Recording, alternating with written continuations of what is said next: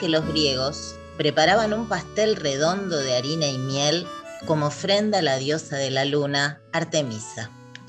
Sobre el papel colocaban velas para representar la luz del astro. Al hacer la ofrenda, el agasajado podía pedirle un deseo a la diosa. Si el deseo iba a ser concedido, un soplo de aire apagaba la vela. De aquí nace la tradición de soplar las velitas y la conveniencia de hacerlo cerca de una corriente de aire. Interesante giro adquiere la costumbre cuando es el propio cumpleañero quien toma aliento para concederse a sí mismo ser el conductor de su deseo sin dejarlo en manos de los dioses. Pedí tres deseos, ni uno más, ni uno menos. ¿Por qué tres? No se sabe. De pequeño, cuando Pedro cumplía años, tenía pánico y fascinación por llegar al momento de la torta. A veces no había torta, tan solo un alfajor o una galletita sobrante del desayuno. Pedro quería pedir, pero no sabía si a los niños como él les correspondía el deseo sin límite o si debía remitirse a lo que los padres podían pagar. En Reyes, en Navidad, en cada comida, siempre le sucedía igual. Su hermana le había advertido que no se pasara con los pedidos, que no se transformara en una carga más en la ya numerosa familia. Vos sabés que cuando pedís algo la vieja se desvive por conseguírtelo. Pero si pido para adentro, si nadie escucha, vos sabés que la vieja te lee el deseo en los ojos. Sin embargo, llegado el momento de las velitas, faltaban siempre muchos. Los hermanos buscaban empleo, los amigos no venían porque la familia trabajaba y no podían traerlos. Pero la vieja, la vieja no faltaba nunca. Se ponía detrás de él como una cruz roja de emergencia, dispuesta a enfrentar al fuego si se volvía incendio, o a hacer viento si el aire no le alcanzaba para apagar la vela. Y no era como decía su hermana, no, al contrario. La madre parecía alentarlo a que pidiera alto, a que deseara fuerte, a que se elevara con el humito que desprendía la vela y desafiara la pequeñez del miedo. Entonces Pedro cerraba los ojos, tomaba todo el aire de la habitación y antes de soplar pedía, que yo no sea una carga, que yo no sea una carga, que yo no sea una carga. La madre ya aplaudía y la vela descansaba de sus quemaduras cuando venía inexorable la frase, espero que hayas pedido bien, Pedrito. Y Pedro bajaba la mirada para que no le leyeran el deseo en sus ojos. Por su parte, Abigail nunca sabe qué pedir. Por eso, un mes antes de cumplir años, googlea sin descanso en busca de cosas originales, de esas que solo se le pueden pedir a un fuego con buena billetera. Vio un reloj que es también una mini computadora y pensó que era buena idea, aunque ella no usa reloj pulsera, siempre mira la hora en el celular. Después encontró una aspiradora robot y se imaginó que eso sería útil para cuando se fuera a vivir sola.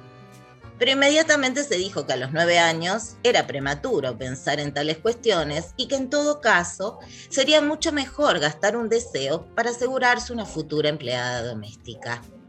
Abigail le cansa pensar qué pedir, mejor dicho, la aburre. Pide todo el tiempo, incluso si no la escuchan, la complacen a través de un empleado o un pariente. No sabe qué quiere, no tiene ganas de nada, salvo de ganar. Abigail tiene un tremendo miedo a perder, a que su madre se entere que con todo lo invertido en institutos privados, ella no logra más que notas mediocres. Tampoco sobresale en los deportes ni es muy reconocida entre sus compañeras, ni es la más linda, ni la más fea, ni la más deseada, ni la más rechazada.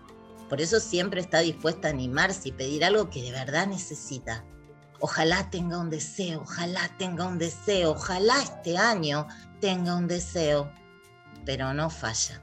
Cuando toda la familia y las amigas la rodean, cuando la luz de la bengala centellea y las velitas reclaman, alguien le susurra al oído, pedí bien, ¿eh? No pierdas esta oportunidad, no pierdas. Y entonces en un apremio muy ajeno, ella arma una lista de juguetes caros, de ropa de marca y por supuesto, nunca olvida agregar algún deseo de Google, por ejemplo, el inefable reloj pulsera. Lleva mucho tiempo empezar a incumplir años, muchos años para comenzar a comprender que la fuerza deseante pierde por goleada el partido abrumada por los objetos del deseo. Lleva mucho tiempo separar la paja del trigo, aquello que deseamos y aquello que desea por nosotros. Y más tiempo lleva a comprender que la paja y el trigo nunca quedan del todo separadas. Lleva mucho espacio, habitado por las frustraciones y las deudas de los otros, mucho ritual repetido sin ninguna curva en el camino. Pero de tanto en tanto sucede. La luz se apaga o se corta y corremos en busca de una vela. Aunque habitados por la penumbra, no estamos acostumbrados a caminarla. Algo se resiste en los ojos al esfuerzo de especular entre sombras. Sin embargo, pasa un ratito y ya entrevemos. Son nuestros propios pasos los que nos llevan, quién sabe cómo, a encontrar un resquicio de claridad en la ventana, una noche sin brumas y sin reclamos, una mirada fugada al cielo sin mercado libre. Por ahí tenemos suerte y Artemisa justo pasa por el recorte de nuestros ojos. Por ahí tenemos ganas de soltar la cuerda de nuestro nombre hacia otros y dejar de esperar que nos encuentren para por fin ir al encuentro. Por ahí tenemos ganas de asistir a la luna en su laborioso trabajo de ascenso y descenso de las mareas, ganas de ofrecerle en vez de pedirle algún matiz en el giro siempre abnegado alrededor del planeta. Entonces buscamos una vela en el cajón. Con suerte hallamos rápido los fósforos y la encendemos. Regresamos a la ventana y decimos, sopla, luna, sopla. Y desea bien fuerte, Algún atavismo siempre nos sugiere agregar, pero pedí bien, ¿eh? Aunque asusados por la memoria, no lo decimos. Al poco sopla el viento y a la vez que apaga la vela, da un empujón a nuestro barco. Deseo en acción, le dice entonces el deseo a su forma de desear. Y esa noche dormimos bien. No pedimos nada, simplemente descansamos el pasado y el futuro sobre la almohada Simplemente regresamos mientras partimos de viaje, tomamos aire y soplamos el deseo infinito. Viento del Sur, la radio del Patria. Usted vio la tarasquita, tan de nada, tan poquita, que uno cree que el primer viento la va a devorar. La remontada. Sin embargo, cruza el cielo Iba atravesando azules, iba reventando nubes tan feliz de andar. Un programa para escalar las palabras. Así van mis compañeros, cuando más solo parecen, uno ve cómo le crecen mil banderas más. Con Gabriela Stoppelman en Taller Literario. La plaza se hace octubre y entonces uno descubre que contó mal, que están todos, hasta los que ya no están, se hace Isabel D'Amico en narración oral. Música, Federico Cáceres y Fabio Pérez. nuestros hijos la memoria la remontada. Un espacio donde la madrugada ya prepara su mitad de barrilete.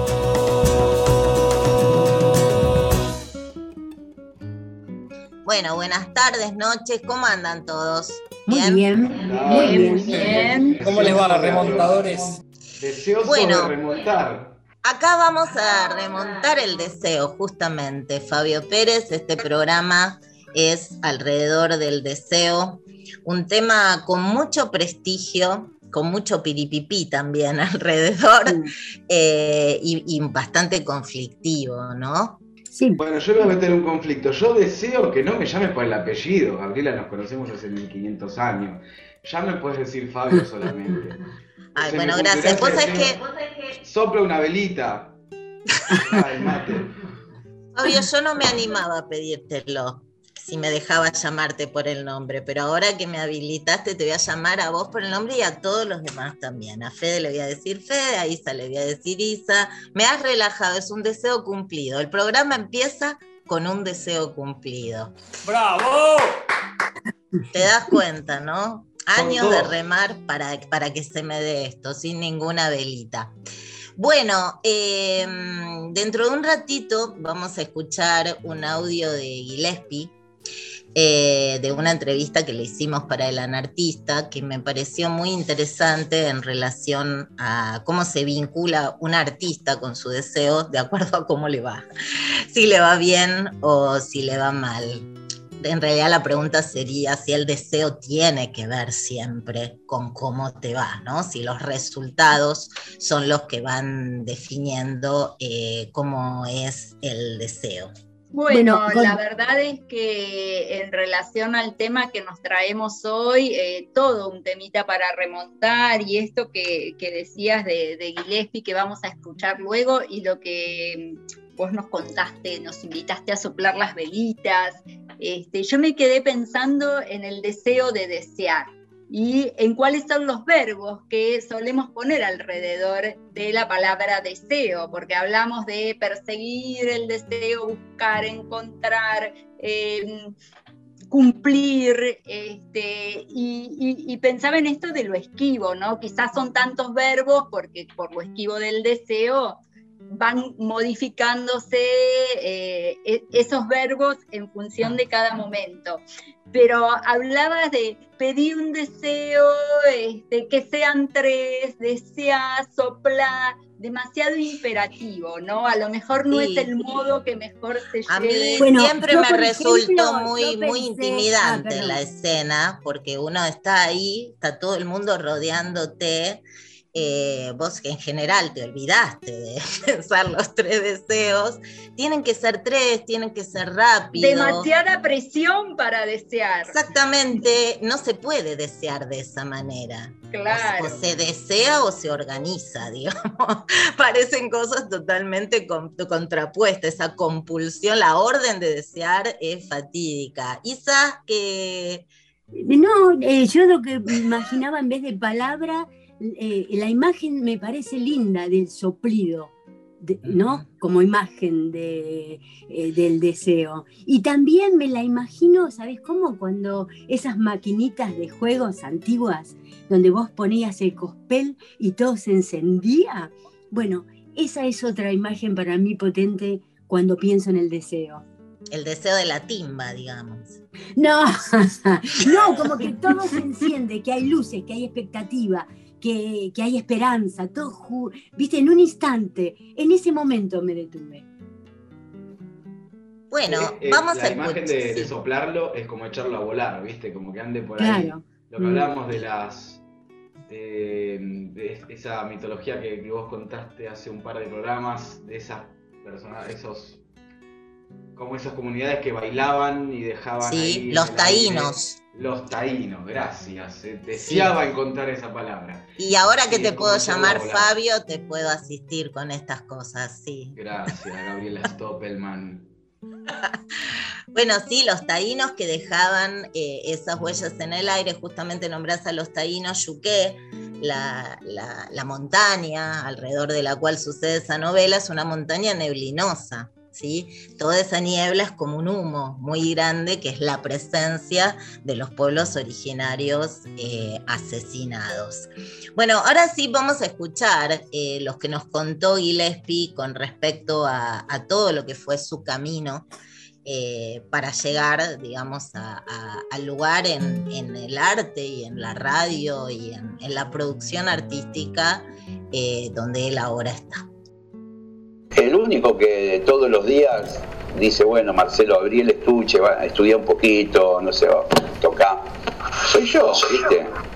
y, esa perseverancia es la que al final, pero te estoy hablando de muchos años, eh, empieza a rendir sus frutos. Entonces de repente yo me encuentro en un foro como el que tengo con ustedes, conversando, y, alguien por ahí me dice, no, pero vos fuiste un pionero. Bueno, es, esa frase se da después de una parábola que, donde pasaron 35 años, por ahí. Y, podría no haberse dado, ¿no? Si no hubieras sido perseverante, yo tendría una heladería en el centro de Monte Grande. y un Renault Clio en la pues, estación a la puerta. ¿Y esta perseverancia, eh, dónde la ubicás? Digamos, la, el motor de esa perseverancia tiene que ver con el deseo. Sí, tal cual, es eso, es el deseo, mucho lo por ahí uno a veces escucha la frase perseguir tus sueños, frases de ese estilo, ¿no? Em, yo lo, lo, que también es de alguna manera lo mismo, pero yo prefiero enfocarlo más en el deseo como, como idea. Es que vos querés hacer eso, ¿viste? Vos querés hacer eso y vos querés que aparezca una foto tuya con la trompeta, ¿viste? No te digo en el diario, en un álbum familiar, ¿viste? Que vos estás con una trompeta en la mano. Y, es, y es esa persecución de, eso y de, de llevarlo adelante es la que al final del camino, o cuando ya avanzaste bastante, empieza a casi como, una, como un regalo de, la providencia, se empieza a cumplir. Después de muchas batallas, porque, como te decía hace un rato, o les decía, no, no, nadie más que vos quiere que hagas esas cosas digamos, más allá de que tenés tus amigos y que tenés la familia, pero a la vez también tus amigos y la familia cada tanto te meten un palo en la rueda, ¿viste? Con un comentario, con un chiste, con algo que, que te pega en un lugar muy vulnerable. Marcelo, si vos no hubieras llegado a tener tus discos o el lugar que tenés, este, en la música o en los medios, ¿hubiera seguido perseverando, es decir, en forma particular? Yo quiero tocar la trompeta aunque sea para el álbum familiar. Sí, sí, porque hay un disfrute de, no sé si hablar de algo espiritual, qué sé yo, pero hay, algo, hay, hay un disfrute muy, muy interno, que por ahí está ligado al infantilismo ese que venimos hablando desde el comienzo, eh, de, hacer lo que querés, ¿viste? Para decirlo de forma muy sencilla, de hacer lo que querés, ¿viste? En un mundo donde, donde a medida que van pasando los años, es como un campo de batalla, ¿viste? En el sentido que nosotros arrancamos acá en Monte Grande, que éramos un grupo como de 15 músicos, de los cuales, de la generación mía, me parece que el único que siguió fui yo. Eh, hoy por hoy, bueno, son todos amigos míos, se dedican a cualquier cosa. Eh, no pudieron soportar el chistecito, no pudieron soportar la pequeña frustración, no pudieron pasar ese campo de batalla, digamos. Eh, pero, pero, pero bueno, y ustedes también tendrán un montón de casos de, gente que con la cual se vincularon cuando eran muy jóvenes y, y, todos soñaban con hacer determinadas cosas, por ahí el periodismo, por ahí escribir, no sé, en fin, la bohemia, la intelectualidad. Van pasando los años, no, ¿sabe qué pasa? Que agarré el laburo de, cajero en el banco, dice uno, el otro, y se empieza a, disolver eso. Y el, y el que siguió, viste, laboriosamente, viste, ladrillito por ladrillito. y eh, nunca, nunca sabés si es que el deseo era muy débil o que, o que la frustra, la capacidad de frustración fue muy poca. El asunto si tuviera que servirle a alguien que lee esta entrevista o la ve eh, y que está en estas en estos territorios que estamos hablando. Eh, el asunto es tratar de, de, no escuchar al principio sobre todo, no escuchar tanto lo que la gente habla de uno, lo que la gente opina de uno es tomarlo con pinzas, en el sentido de para bien y para mal. Sirve, claro, que eso si, si, si, sirve para mejorar, entre comillas, bueno, puede ser. Pero si eso va a ser algo que te impida finalmente hacer o guarda con eso. El, otro día eh, le hice una entrevista a Ricardo Mollo en Radio Nacional él me decía que había un tipo, un turro, ahí en el Palomar, donde, donde él empezó, que era muy joven y, él era muy virtuoso como guitarrista. Su hermano también, los dos músicos, ¿no? Los dos mollos. Eh, y el tipo este que también tocaba la guitarra le dijo a Ricardo que se tenía que cortar los dedos y hacer un puchero. Ah, bueno. Esto, eh, Ricardo tendría 16, 17 años en ese momento.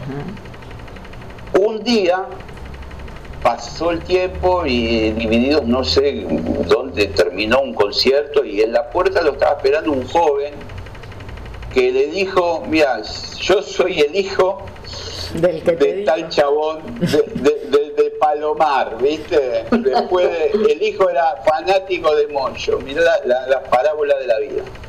Eh, y Ricardo dice, bueno, mándale saludo a tu viejo.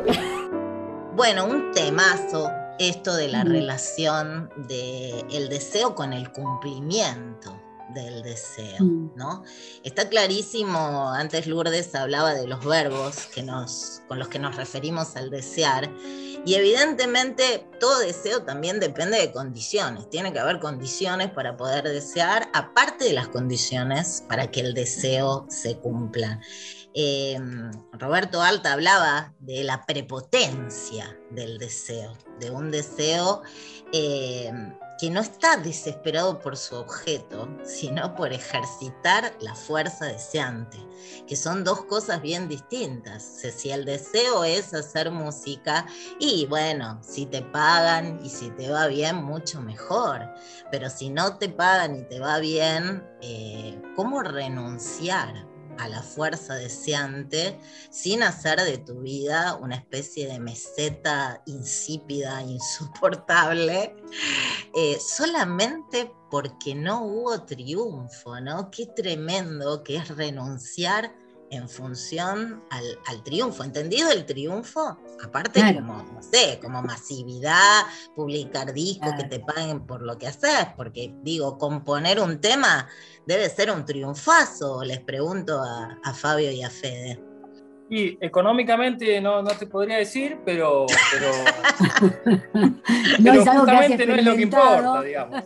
Claro, de esa visión obsoleta, esa visión vacía del éxito, eh, por supuesto que que no, te puedo dar fe, pero sí te puedo dar fe que, que te llena el alma un montón de cosas, escuchar, escucharlo y, va, como, como, escribir un poema o, la misma editorial que escribiste, eh, o hacer cualquier expresión artística desde, desde eso, ¿no? Desde el deseo. Me encanta esta idea que dijiste de, de, las condiciones del deseo, ¿no? Como que incluso hasta para desear parecieran haber condiciones. O sea, quizás es como la diferencia con el sueño.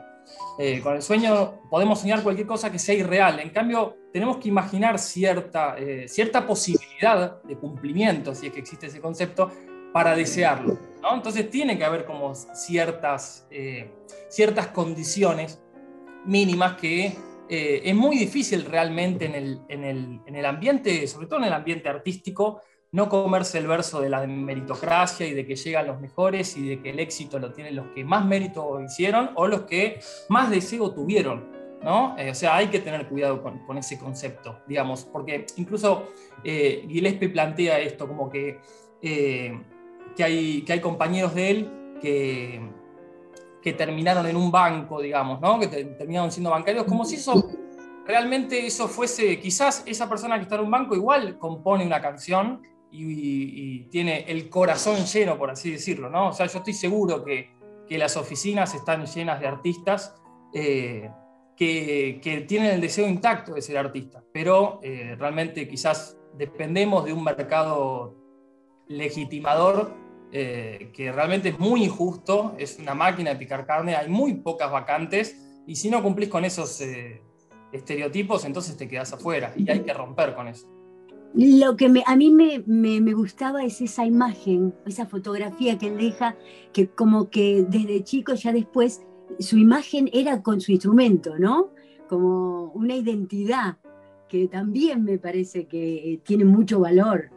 A mí me siempre pienso en, las trampas del deseo, ¿no?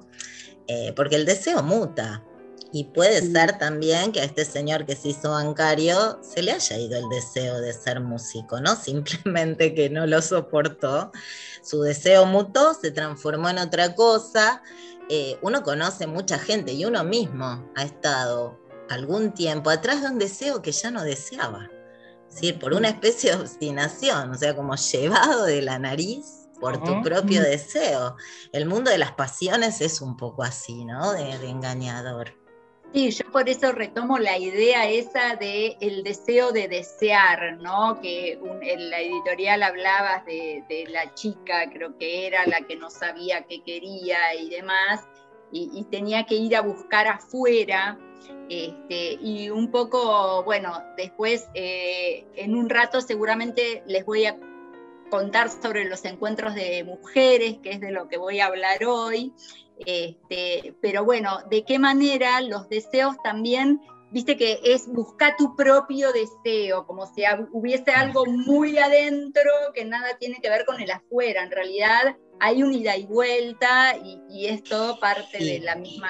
A mí siempre me sorprende la gente que no desea nada, que quiere muchas cosas pero no desea nada ese es otro síntoma de, la época. En los talleres mucha gente me ha dicho, mira, una persona una vez me dijo, yo fuerte, fuerte, no deseo absolutamente nada. 20 años.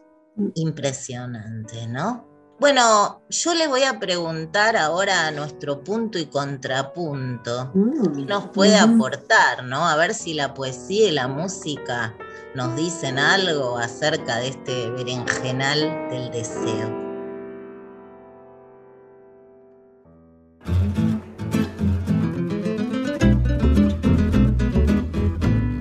De Susana Tenon, eh, Fundación.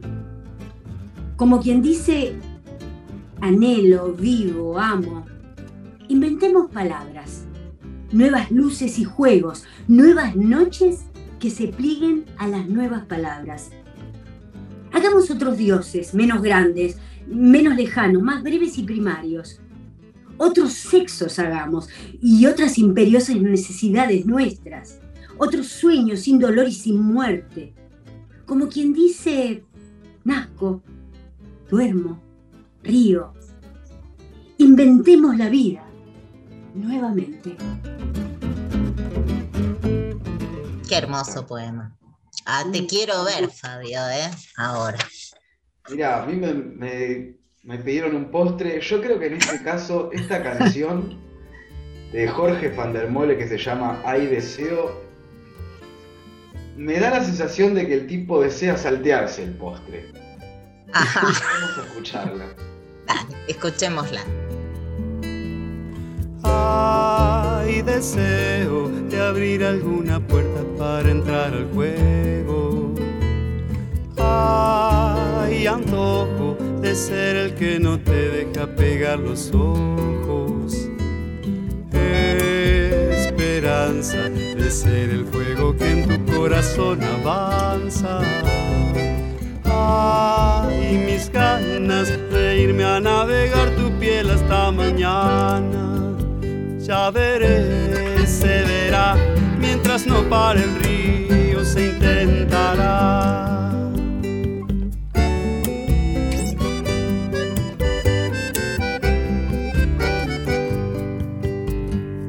Ay, mi sueño de entrarte y habitar tu rincón más pequeño.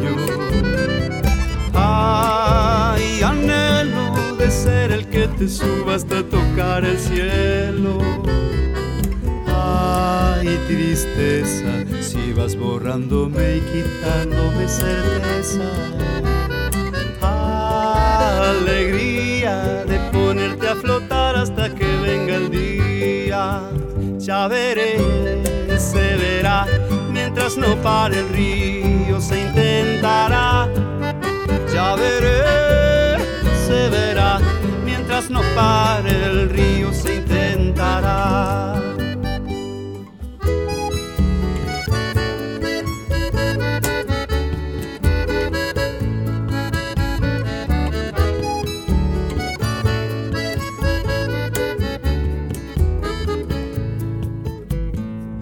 Ay, deseo que me muestra la forma de lo que no veo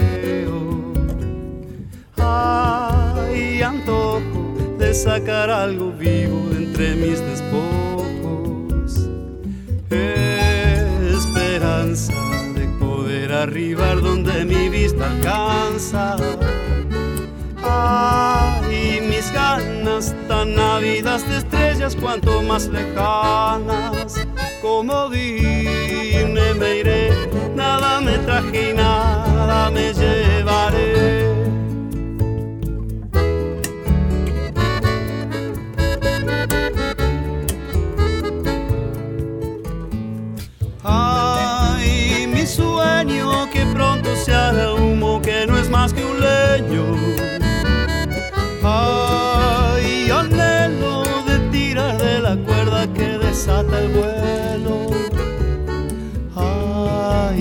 Tristeza de que no vayan juntas verdad y belleza. Alegría de ver que de la nada sube una poesía. Como vine me iré,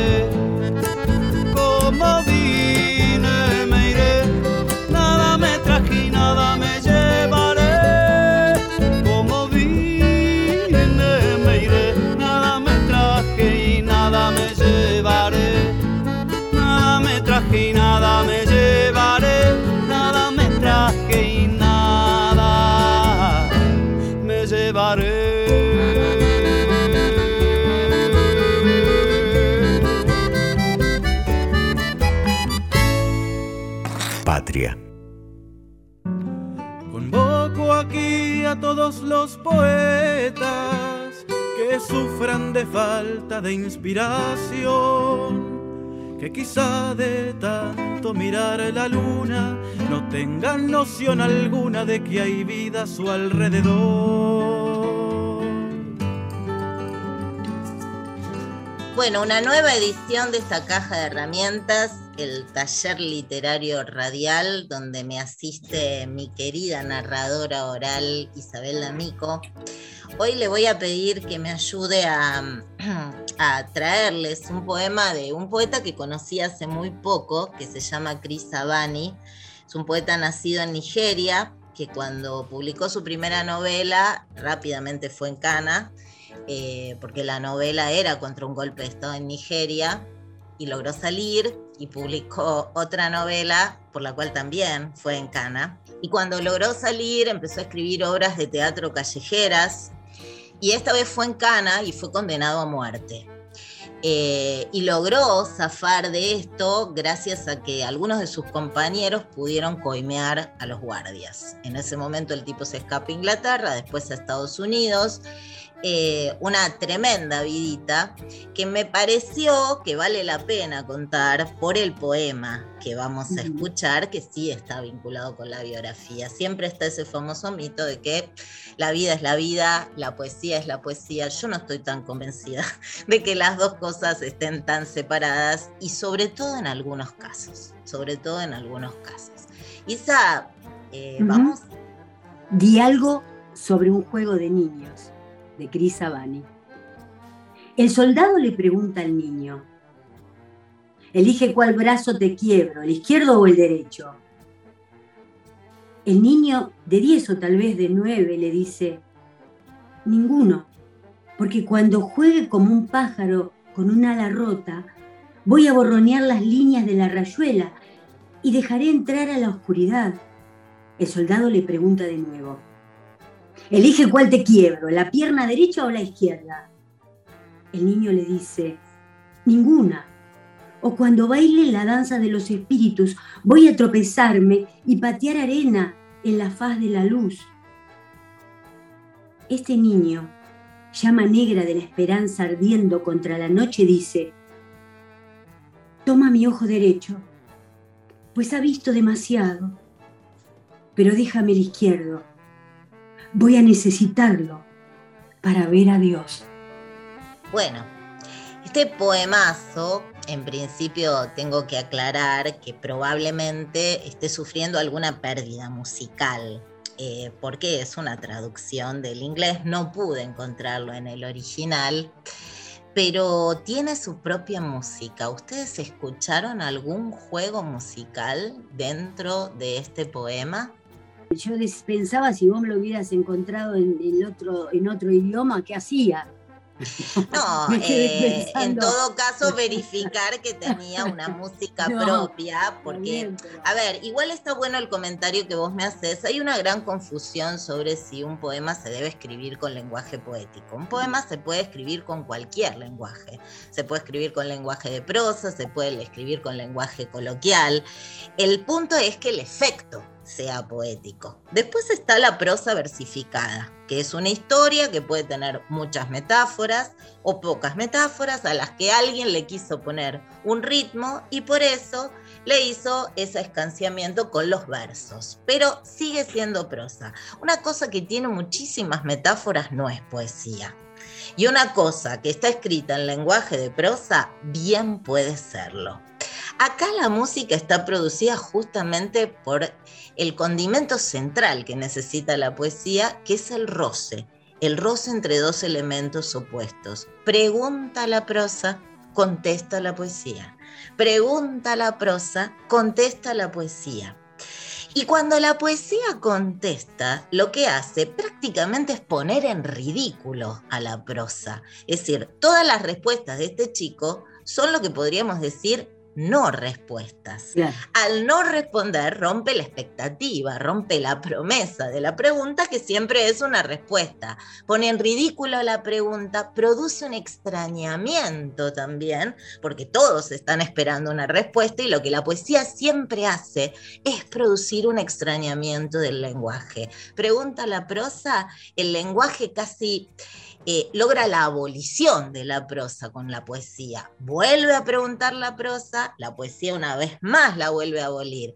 Hasta tal punto la poesía refuta a la prosa que en la tercera instancia ya no hay pregunta. Primero se produce, la abolición de la pregunta, primera, la abolición de la pregunta segunda y finalmente la abolición del preguntador. El niño viene como con una especie de falsa propuesta. Digamos, si tengo que entrar en tu lógica absurda, bueno, llévate de mí algo que ya está muerto. Llévate algo de mí que está muerto por todo lo que tuve que ver. Este ojo con el que vos quebraste brazos y quebraste piernas. Está muy bueno si uno está probando la poesía o si uno no tiene la menor idea de cómo encarar la poesía, entrar por el lenguaje que uno maneja, no imitando a los poetas, no imitando grandes metáforas, porque la poesía se puede dar en una charla de la calle.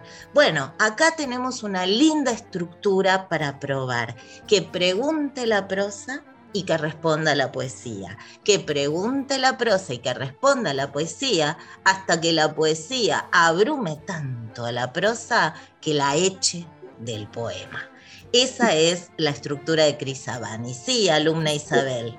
Sí, lo que yo veo es que sí responde la poesía, pero lo hace mínimamente, hasta con el ninguno en este caso, como desvalorizándola, pero sí la responde. No es lo que nosotros llamamos una respuesta en prosa. Por eso yo digo extrañamiento del lenguaje, porque vos fíjate lo que él le dice, no me quiebres ninguna mano, porque si vos me quebrás una mano, los juegos de este mm. mundo van a entrar en oscuridad a la gente como vos, que los juegos, las rayuelas entren en un mundo de oscuridad, no solo no les importa, sino que es muy difícil explicarlo. El pibe sabe que el tipo no está entendiendo lo que le están diciendo. Me hace pensar en los maravillosos cuentos que escribía el subcomandante Marcos con sus personajitos, los comunicados del ZLN, eran de ficción, estaban hechos con un personajito que era, no me acuerdo, creo que era un escarabajito, ¿sí? Lo que desconcertaba mucho al PRI, ¿no? Al oficialismo, porque era un tipo que estaba haciendo alta política con armas en la mano y tiraba comunicados sumamente poéticos y de ficción. Bueno, en ese extrañamiento hay un poder que incluso la política hasta hoy está subestimando, creo yo. Yo pensaba también si el deseo eh, no sería la respuesta, o sea, si ese modo de responderle la poesía a la prosa no sería también el modo de responder del deseo a la necesidad de elegir entre dos. Está muy bueno lo que decís, la poesía siempre es una manifestación, yo diría es una aproximación a la fuerza deseante, ¿sí? Justamente por eso las palabras de la prosa no alcanzan. Y cuando las palabras de la prosa no alcanzan es porque el deseo está desesperando por encontrar alguna forma que exceda la prosa. Y ahí es donde viene nuestra querida Doña Poesía.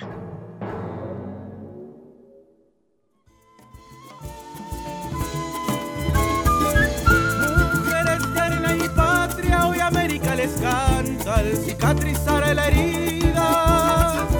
Por sus sueños sin ropaje, desde el fuego hasta el coraje, que transforma la derrota en nuestro punto de partida, porque hay luchas que se ganan con no darlas por perdidas. Bueno, pasamos de Doña Poesía a Doña Lourdes Landeira, que nos va eh, a contar algunas este, nos va a traer algunos conceptos sobre feminismo en este espacio eh, que le vamos a dar a las cuestiones de género, ¿no? Más allá del feminismo, un poquito más general.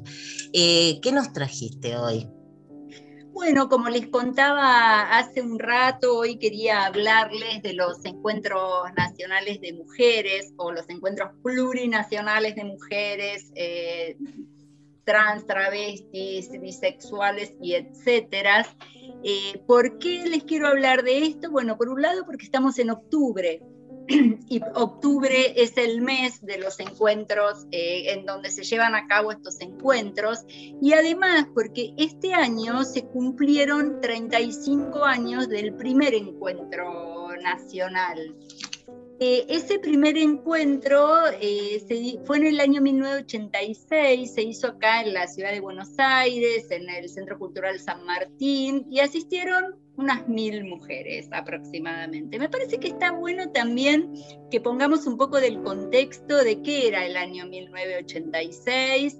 Era un año donde la democracia este, hacía poco que eh, había sido conquistada era un año en donde recién se había, este, teníamos patria potestad compartida, no sé si ustedes recuerdan, pero hasta el 85 la patria potestad estaba, era solo de los padres varones, eh, a partir del año 85 fue compartida entre padre y madre y se estaba peleando por la ley de divorcio. No había ley de divorcio en Argentina, se promulgó recién al año siguiente, en 1987. Te hago una mechadita, porque Lita, Lita Boitano, que la escuchamos en programas anteriores, eh, venía ya muy subida a la cuestión feminista de su exilio en Europa y justamente participó de esta de primera primer reunión. Encuentro de ese primer encuentro, ella venía de encontrarse con el Papa eh, y era tremendamente eh, pro eh, legislación del aborto, una cosa que acá todavía como tema era muy, muy, muy tímido, ¿no? Bueno, pero en ese primer encuentro, además de la ley de divorcio, que ocupaba un lugar bastante central, ya se hablaba de eh, aborto legal y gratuito, eh, no de aborto seguro, legal y gratuito como fue después, pero se hablaba de aborto legal y gratuito y se hablaba, por supuesto, de las violencias, eh, de las violencias no sé si de género, pero las violencias contra las mujeres, quizás se decía eh, en ese momento, ¿no? Lo cierto es que eso fue hace 35 años, a partir de ahí, año tras año, el encuentro se hace en distintos lugares del país, se fueron recorriendo varias provincias, eh, más conservadoras, más progresistas, localidades eh, turísticas más olvidadas. Eh, bueno, se recorrieron diversas eh, geografías a través de todos estos años. Lo que sucedió últimamente es que, bueno, el año pasado, 2020, no hubo, por la situación de la pandemia, hubo encuentro virtual. Este año, 2021, hubo encuentros locales en distintas ciudades, pero bueno, no se pudo organizar por las mismas cuestiones este tema del encuentro nacional con todo lo que esto implica, de lo que, bueno, por ahí ahora les puedo contar un poquito. La cuestión es que el último encuentro que se hizo como en el formato que, que conocemos y nos gusta, fue en 2019 el que se hizo en La Plata. En ese encuentro, a diferencia de aquellas mil mujeres que hubo en 1986, hubo alrededor de medio millón de personas. Y vale esta aclaración que hablo de las mil mujeres y del medio millón de personas, porque en el medio millón de personas estamos incluyendo ahora a los distintos géneros, a las distintas formas de, percibirse, por eso estamos hablando ahora de personas y no de mujeres. La intención no es hacer un recorrido por todos los encuentros, ni un recorrido histórico por todo esto, sino pensarnos en función del deseo, porque es el tema que hoy queremos remontar. En este lugar se politiza el deseo. ¿Desde qué lugar se politiza? Desde el lugar en el que están cuestionados los mandatos, porque ahí se abren múltiples voces que se manifiestan y que dan paso a narrativas de distintos anhelos personales, que ahí se empiezan a descubrir como compartidos y que es en ese movimiento justamente donde adquieren la posición política, que no está exenta de conflicto, porque justamente esta es otra de las características de estos encuentros. Hay muchísimos conflictos, hay muchísimas divergencias, pero no están ocultas, sino que se las pone a circular. Todo este conflicto se pone a circular porque la idea es que se fortalezca en el debate y en la calle. En la calle porque eh, ese es otro de, de los lugares, ¿no? O sea, el encuentro trasciende el encuentro en sí mismo. Mm. Hay una preparación, más allá del taller, está la calle, está el viaje, básicamente porque es un espacio de confianza. Creo que esto es otra de las cosas que se ha generado a través del tiempo, eh, constituirse como un espacio de confianza, donde todas tienen la palabra y donde tanto los pesares como los deseos se comparten y a, partir de ese compartir hay como una transformación que es colectiva y singular a la vez. El primer encuentro, ese del que les contaba al principio, marcó básicamente, me parece, el deseo de una práctica, de una práctica donde suceden todas estas cosas que, bueno, ya sabemos, se fue multiplicando como una fuerza imparable. La campaña por el aborto legal, seguro y gratuito, por ejemplo, en una de sus convocatorias decía, nos mueve el deseo de las libertades colectivas y compartidas. Me parece que por ahí eh, va la cosa. Tengo, si quieren, para compartirles un par de testimonios de, de un encuentro, no del último, perdón, de un encuentro les cuento. Uno, por ejemplo, que dice, de forma colectiva, disputada y vivencial, transformamos nuestras preocupaciones, experiencias, anhelos e ideas en problemas sociales y políticos. Y en ese camino le demandamos institucionalidad al Estado, pero la legitimidad la construimos nosotras. En este sentido van estos testimonios que, que les sintetizo solo en eso, y les quiero decir que corresponde al encuentro que se hizo en Resistencia, en mm. Chaco, y si no me equivoco fue en el año 2017, fue el encuentro de 2017. Y ahora les quiero contar por qué elegí el de 2017, que fue en Resistencia. Porque este año en Resistencia fue la sede del segundo Congreso de eh, agroecología. Entonces me pareció muy oportuno, ya que ellos tenían como lema entrelazando saberes hacia el buen vivir, entrelazar estos encuentros eh, nacionales, plurinacionales de mujeres con los encuentros agroecológicos, porque ese congreso no sale de la nada tampoco, no, no nació de un repollo, sino viene de múltiples encuentros que se dan en distintos lugares del país. Por eso, y para cerrar, quiero contarles que mi deseo particular en este caso es que esa huella de los encuentros de mujeres y diversidades contribuya a que la potencia transformadora de estos movimientos agroecológicos cosechen sus alegrías, que también son las nuestras, por supuesto, más temprano que tarde.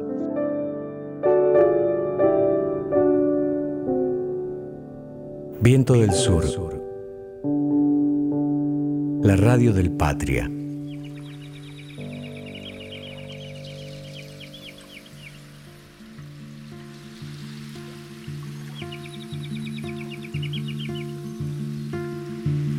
Luces reina en el valle donde obedecen las plantas dominadas por el viento. Aquí en el silencio calla.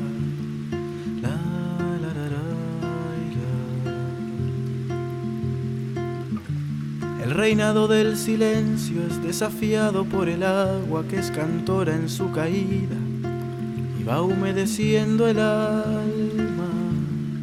La, la, la,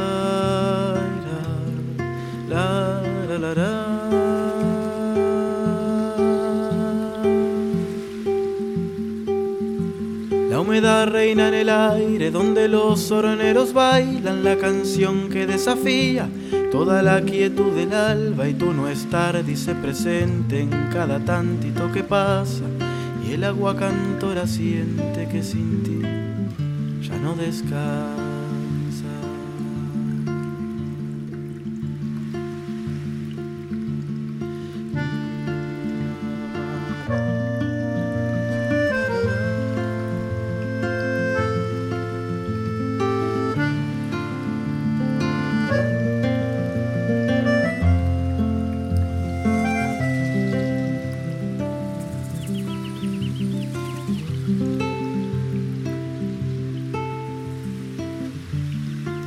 Aparecen los grillos, ensayando un contracanto, desafiando a lo tranquilo, mientras yo te extraño tanto.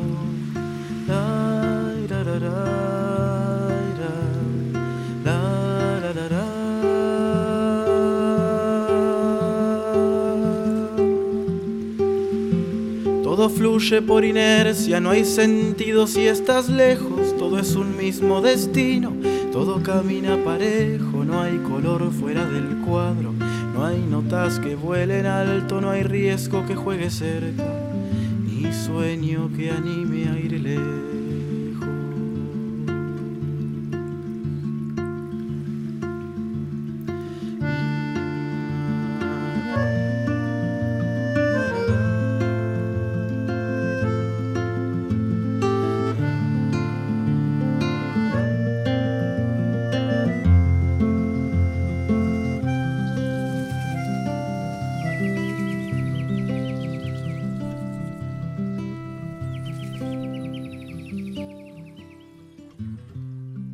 está atrapado en un verde que no da tregua, un litoral apresado, la belleza sigue en deuda que ni todo el verde alcanza. Para cubrir tu ausencia, para que vengas conmigo, haría lo que vos más quieras. Trazaré una frontera en todo nuestro alrededor. Haremos una trinchera, una bandera, una nación que ningún extranjero corazón o cuerpo ajeno, va a tener la valentía de meterse entre los dos. Por favor, vente conmigo, por favor, que así verás, va a ser realidad un sueño. Primero hay que despertar, que ver cien pájaros volando vale más que uno en la mano y no hay dicho que valga de algo, ni un discurso, ni un refrán. Y si ha de ser indispensable puedo darte esta canción, talaré el árbol más grande para que puedas tomar sol. Y con toda esa madera de todo el papel que pueda te daré una resma entera de cartita de amor, lo que del mundo más quiero que te vengas a vivir, mataré a que no te deje dormir. Si una lechuza mal te mira, un bicho de luz te encandila, tendrá que vérselas conmigo o se va a tener que ir. Trazaré una frontera en todo nuestro alrededor. Haremos una trinchera, una bandera, una nación. Este amor a primera vista no se frena y pide pista y no hay ningún ecologista que pueda estar entre los. Voy a contaminar el aire para que no extrañes el smog. Podaré todas las flores que tengan rico olor y así podré regalarte este ramo gigante que vos sos todo el paisaje. Con el que quiero estar.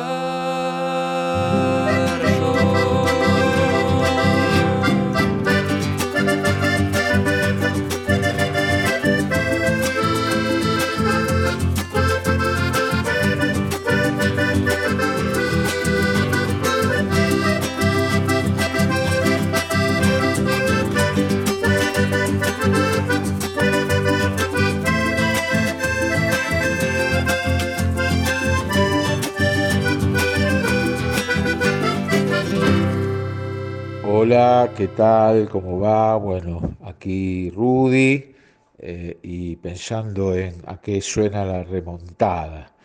La remontada a mí me suena a lograr eh, dar vuelta algo que venía mal, que venía para atrás, que venía complicado, para volverlo a poner hacia el, hacia el lado, hacia el sentido que uno quería que fuera. O también me suena a vencer una dificultad, ¿no? Venía algo complejo y uno lo puede remontar, ¿no? Eh, me suena a cierta cosa de resistencia también, ¿no? De que uno se banca cierta cosa y logra remontarla, logra vencer algo que, que se veía complicado. Bueno, me suena a esas cosas, la.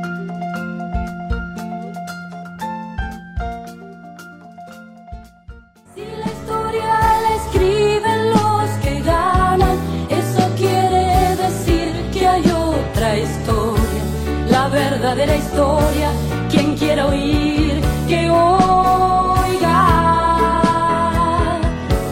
Nos queman las palabras, nos silencia y la voz de la gente se oirá siempre.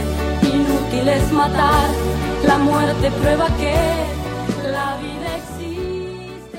El deseo. ¿Qué problemita el deseo cuando intentamos pensarlo, no? Es pura pregunta casi. ¿El deseo es una pulsión irracional?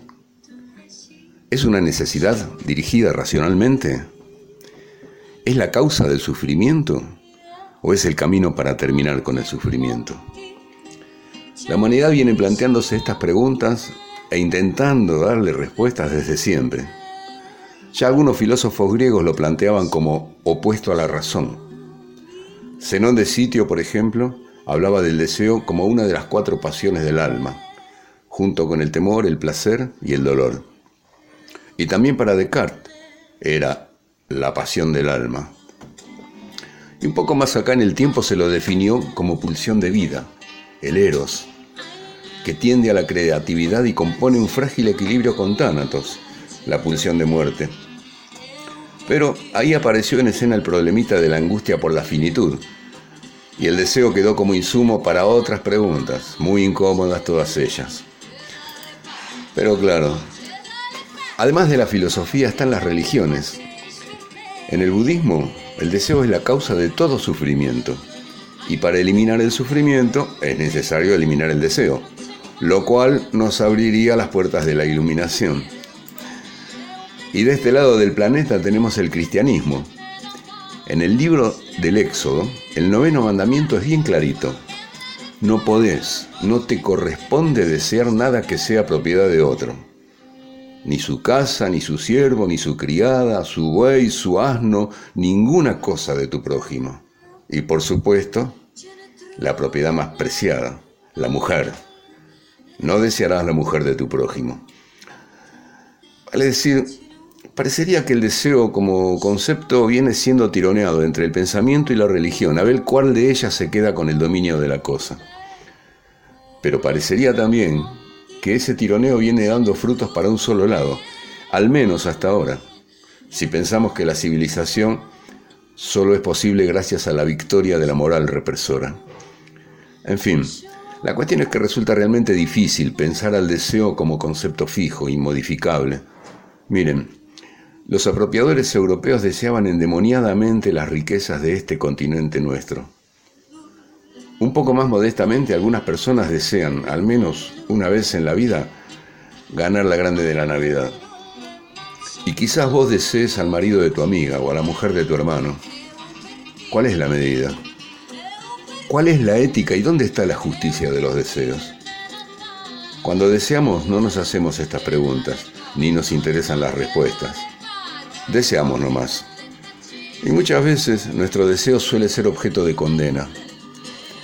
Quiero recordar a alguien que, lejos de conocer el pensamiento de Platón o de Freud, vivió allá por los primeros años 60 algunas experiencias que tienen que ver con esta columna de hoy. El muchacho era homosexual y también era boxeador. De chapa era negro y bastante fiero. Emil Griffith se llamaba y era muy bueno combatiendo en ese deporte ultramachista. Su condición de gay, si bien era conocida en el mundillo del boxeo, no era puesta en palabras. Esto podía dañar el negocio. Pero una vez, un rival que se llamaba Benny Parrett tuvo la desdichada idea de gritarle maricón delante de las cámaras de televisión. Y con eso lo dejó en evidencia frente a miles y miles de espectadores. Allí comenzó una barranca abajo para este hombre que deseaba a algunos hombres y se ganaba el mango pegándole a otros hombres. Bueno, Emil Griffith le pegó tanto a ese rival que literalmente lo mató a piñas en el ring y jamás fue preso por esa muerte. Pero la condena social por su homosexualidad sí le significó un tormento bastante peor. Escuchá lo que dijo alguna vez sobre esto. Sigo preguntándome lo extraño que es todo esto. Mato a un hombre y la mayoría lo entiende y me perdona. Sin embargo, amo a un hombre y esa misma gente lo considera un pecado imperdonable. Aunque nunca fui a la cárcel, he estado en prisión casi toda mi vida. En esta remontada deseante quiero hoy decirles a todas, todos y todes quienes tuvieron que ocultar el deseo ante los ojos de las religiones y los prejuicios estas palabras y darle algo de ánimo. En el mundo, en alguna de estas cosas, se está cambiando para mejor. Emil querido, ojalá hubieras vivido en estos tiempos, que son un poco más coloridos y diversos que aquellos años 60. Quizás hubieras podido vivir tu deseo con la alegría y la plenitud que seguramente merecías. Un abrazo, querido hermano. Hasta la próxima remontada histórica, amigos. Bueno, cuántos filósofos, cuántas historias, cuánto para decir. Yo no puedo con mi genio y no citar acá este, alguien que falta en esa lista de filósofos y que estuvo a favor del deseo, digamos, un filósofo para quien el deseo era el centro de su filosofía en el año 1630, 1640, que era Baruja Espinosa. Casi una excepción, digamos, como un bache en la continuidad antideseo eh, de toda la filosofía. Había que tener coraje en aquellos años para decir eh, que la decisión entre pensar y sentir, entre cuerpo y alma, era una de las manufacturas del taller de ideales de hipocresías de eh, la moral occidental. Y esa decisión eh, es una decisión que seguimos viviendo hasta hoy en día, ¿no? Esta, esta sensación de que lo profundo nunca viene del cuerpo, que el cuerpo es como una intermediación eh, para, para, otra cosa. Eso por un lado. Y por el otro pasarles un chivo, porque Rodolfo justamente hablaba eh, de, este boxeador que termina condenado no por el asesinato, sino eh, por, su homosexualidad. Hay una obra en cartel Por su deseo ahora de- sexual. por su deseo sexual, de Andrea Garrote, que se llama Pundonor, en donde ella hace una profesora de filosofía que enseña a Foucault, que podrida de todas las rigideces institucionales, un día decide robar. Empieza a robar cosas de sus compañeros, no para acumularlas, las robaba y las llevaba a la sala de objetos perdidos. Y después decide ser arbitraria, ¿no? Y le pone a todos uno, y después le pone a todos diez. Pero por ninguna de esas cosas la sancionan. La sancionan porque un día se olvidó de ponerse la pollera. Y es eh, exactamente la misma situación de- del, del boxeador. No importaba mentir, no importaba ser arbitrario, no importaba robar, importaba que la moral no sea tocada eh, en, en su corazón. Me pareció tan ejemplificadora esta historia. No, a mí me gustaba hacer un comentario cuando eh, Rodolfo habla de el deseo como insumo. Eh, el- y después me hizo pensar en el deseo pelado, y esto no es por vos, Rodolfo, quiero aclararlo. Eh, Claro, pues Rodolfo es pelado, los oyentes no lo están viendo No lo están en este viendo, momento. bueno. Sí. No, pero el- el- el- ese momento del surgimiento del deseo, ¿no?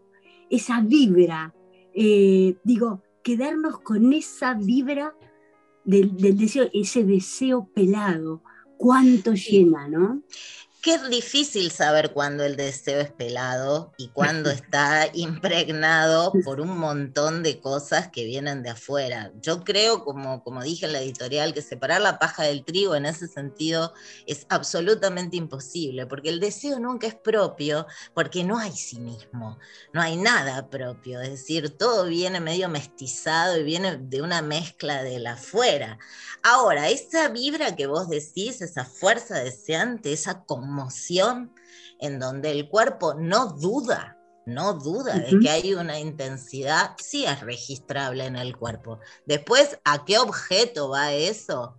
¿No? Si después Sí. terminamos pidiendo un vestido, un chocolate, eh, y todo se diluye en una mercancía, eso es otra cosa. Por eso lo, lo mostraba desvestido, ¿no? Porque sin cargarlo. Pelado y desvestido. Muy bien, ya entendimos a dónde está yendo. Bueno, es parte del deseo. Sí, sí, sin lugar a dudas. Sí, me parece muy interesante este, este concepto de que a veces eh, el deseo eh, te desborda por todos lados, pasa por todo el cuerpo eh, y muchas veces, como en el caso del, del boxeador y tantos otros, el, el cuerpo termina siendo eh, como una cárcel del propio deseo.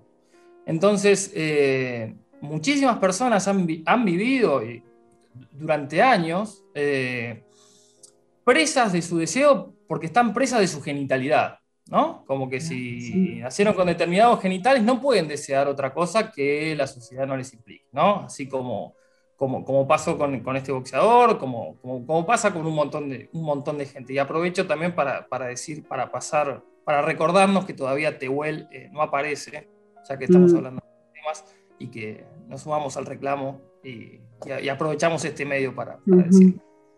Qué absurdo, ¿no? Que todavía eh, eh, a esta altura de las cosas, que no parece una altura muy avanzada, pasaron muchos años, pero no parecemos una sociedad muy evolucionada ni muy rica, eh, estemos matando a gente por su sexualidad. O sea, es, es una cosa que como, como sociedad debería darnos vergüenza, entre un montón de otras cosas, ¿no? Pero tanto que se ha reflexionado, tantos libros, Está tanto que se sucediendo ha en el pensado. mundo. Sí, sí, por supuesto, no es como sociedad argentina, digo como humanidad en general, tanto que se ha escrito, tanta liberación que se ha pregonado y seguimos todavía eh, persiguiéndonos y mirándonos, que como una vez me dijo mi hija, ¿a quién le importa quién se acuesta con quién? O sea, para esta generación, para muchos de esta generación, ya el absurdo, eso es un poco lo que me entusiasma, empieza a ser como mucho más evidente que para nosotros que tuvimos que sortear, digamos, muchas anticulturas para poder comprender eh, algunos asuntos. Sí, y, y la, y la fuerza y lo peligroso que, que- que implica que el deseo se junte con el goce, ¿no? Eh, por algo en tantas sociedades del mundo, incluso eh, que, pareciera realmente como un viaje en el tiempo donde, no sé, a las mujeres se, les mutila el, clítoris y, realmente el goce es como lo más peligroso, como si fuese la instancia más peligrosa del deseo. Entonces, eh, se habla muy poco de goce. Incluso, eh, por ejemplo, lo he hablado con muchos colegas docentes, eh, que tratamos de implementar la ESI y eso, y, han salido bibliografías piolas para los pibes, pero nunca se habla de goce. ¿no? Como que se habla de la vulva, se puede hablar del pene, pero no se habla del goce sexual, digamos, de, cómo dar placer, cómo recibir placer, aprender a recibir placer, del placer, del goce. Cuando se junta con el deseo, eh, lo que implica, digamos, el, peligro que implica para, para el orden establecido. Eh, vos sabés que Roland Barthes diferenciaba entre placer y goce decía que leer es un placer, o sea, una satisfacción inmediata. Uno lee algo que escribió otro, se satisface como quien se toma un café y está satisfecho. En cambio, la escritura sí tiene que ver con el goce. Tiene que ver un poco con la muerte, tiene que ver un poco con el dolor y un poquito también este, con el placer, en una tensión permanentemente irresuelta. Yo creo que el goce más allá de la perversión, eh, forma parte de todas las actividades poderosas que nosotros ejercemos. Así que sí que me parece imperioso hablar del goce en su faz negativa y en su tremenda potencia creadora, ¿no? Como dije alguna vez y, sigo suscribiendo eh, esta idea de que no hay belleza sin sombra, no hay belleza sin, sin cierta oscuridad.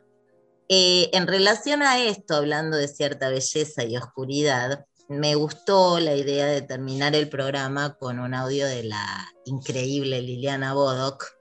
La tuvimos en, en, El Anartista, estuvimos con ella alrededor de una mesa. Yo todavía no puedo creer que, haya muerto.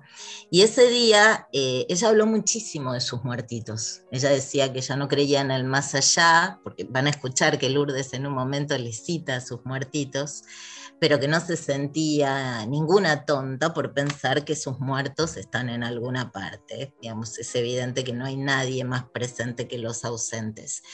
Y mm, pasamos de los muertos al tema de la profecía, ¿no? Eh, y este, estas, palabras que ella dijo después frente a su muerte se volvieron como también una especie de profecía autocumplida y también una señal del tremendo amor que tuvo esta mujer a través de los libros y a través de sus charlas, porque para ella la profecía no es predecir el futuro, sino desde este presente tratar de estar o de elaborar para aquellos lugares y aquellos tiempos donde no vamos a estar.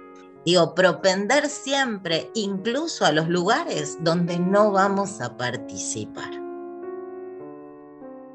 Pero digo también como de visualizar el espacio que tenemos por delante, estemos o no estemos nosotros en él.